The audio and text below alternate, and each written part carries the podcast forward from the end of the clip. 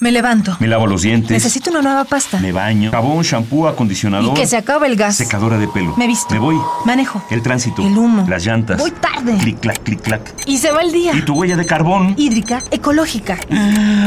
Nuestra huella en el planeta. La Virgen lava pañales con un poco de jabón. ¡Alto! ¿Pañales y jabón? ¿En el río? Por la contaminación ya ni los peces beben en el río. La mañana del 25 de diciembre, las calles parecen ríos que en lugar de peces llevan desechos en su cauce. Lamentablemente estos ríos fluyen hacia el mar y forman una isla de basura en el océano. En esta temporada se acumulan miles y miles de toneladas de empaques, envolturas y embalajes. La situación se vuelve caótica al grado de que los depósitos de residuos no se dan abasto. Y para muestra, un botón. En la Navidad del 2011, vecinos de la delegación Cuauhtémoc inundaron las calles en protesta por la falta de servicios de recolección. Bueno, ¿y a dónde va a parar tanta basura que producimos? No solo las calles o lugares urbanos se han visto afectados, sino que la basura, al quedar rodando por ahí, llega hasta los ríos e incluso a los mares. En una Navidad, el municipio de Tonalá, en Chiapas, contabilizó 42 toneladas diarias de basura en tres playas. Asimismo, los habitantes de grandes urbes como Guadalajara y Monterrey ya experimentan las consecuencias de la contaminación. Un estudio reciente de la OCTE reveló que el 50% de las muertes son causadas por enfermedades relacionadas con la mala calidad del aire que afecta a los sistemas respiratorio, inmunológico y cardiovascular. Pero esperen, no todo puede ser tan malo. ¡Es Navidad! Voy a ver qué me trajo Santa. Ay, ¿qué será? ¿Será grande o será pequeño? A ver, a ver, a ver. ¿Qué será?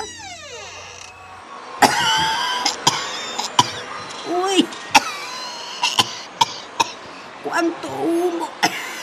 El cielo se ve muy gris. En diciembre de 2013, el sistema de monitoreo atmosférico reportó pésimas condiciones atmosféricas, nada idóneas para la actividad física al aire libre.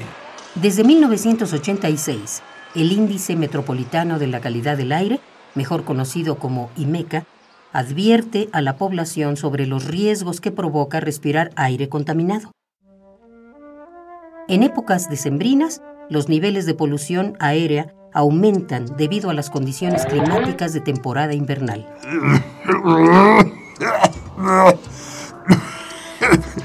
Y eso no es todo. De noviembre a febrero la temperatura baja en la zona centro del país.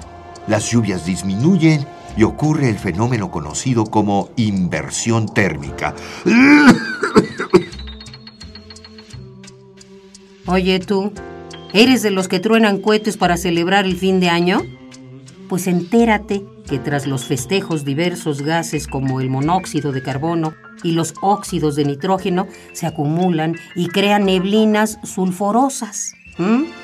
Desafortunadamente, quemar cohetes y hacer fogatas aumenta la contaminación aérea, causando que el smog permanezca fijo en el aire que respiramos.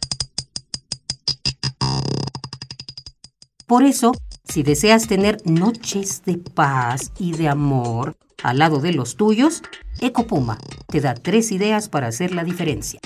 Por más contento que te sientas, no quemes cohetes ni hagas fogatas. Recuerda que al hacerlo estás emitiendo gases tóxicos para la salud. Si vas a dar un regalo, reutiliza la envoltura o haz la propia con materiales que tengas en casa. Puede ser un trozo de tela brillante, papel periódico o lo que se te ocurra. Verás cómo contaminas menos y te ahorras unos pesos y das un obsequio personalizado. Disfruta tu ciudad en bici o camina más en temporada navideña. Ahora sí, listos para tener una blanca Navidad. Hagamos la diferencia. Ecopuma, Universidad Sustentable. Esa fue una coproducción del Programa Universitario de Medio Ambiente Puma y Radio UNAM. Huella de carbono, hídrica, ecológica. Huella humana. Pasos inmediatos. ¿Cuál es la dimensión de tus pisadas?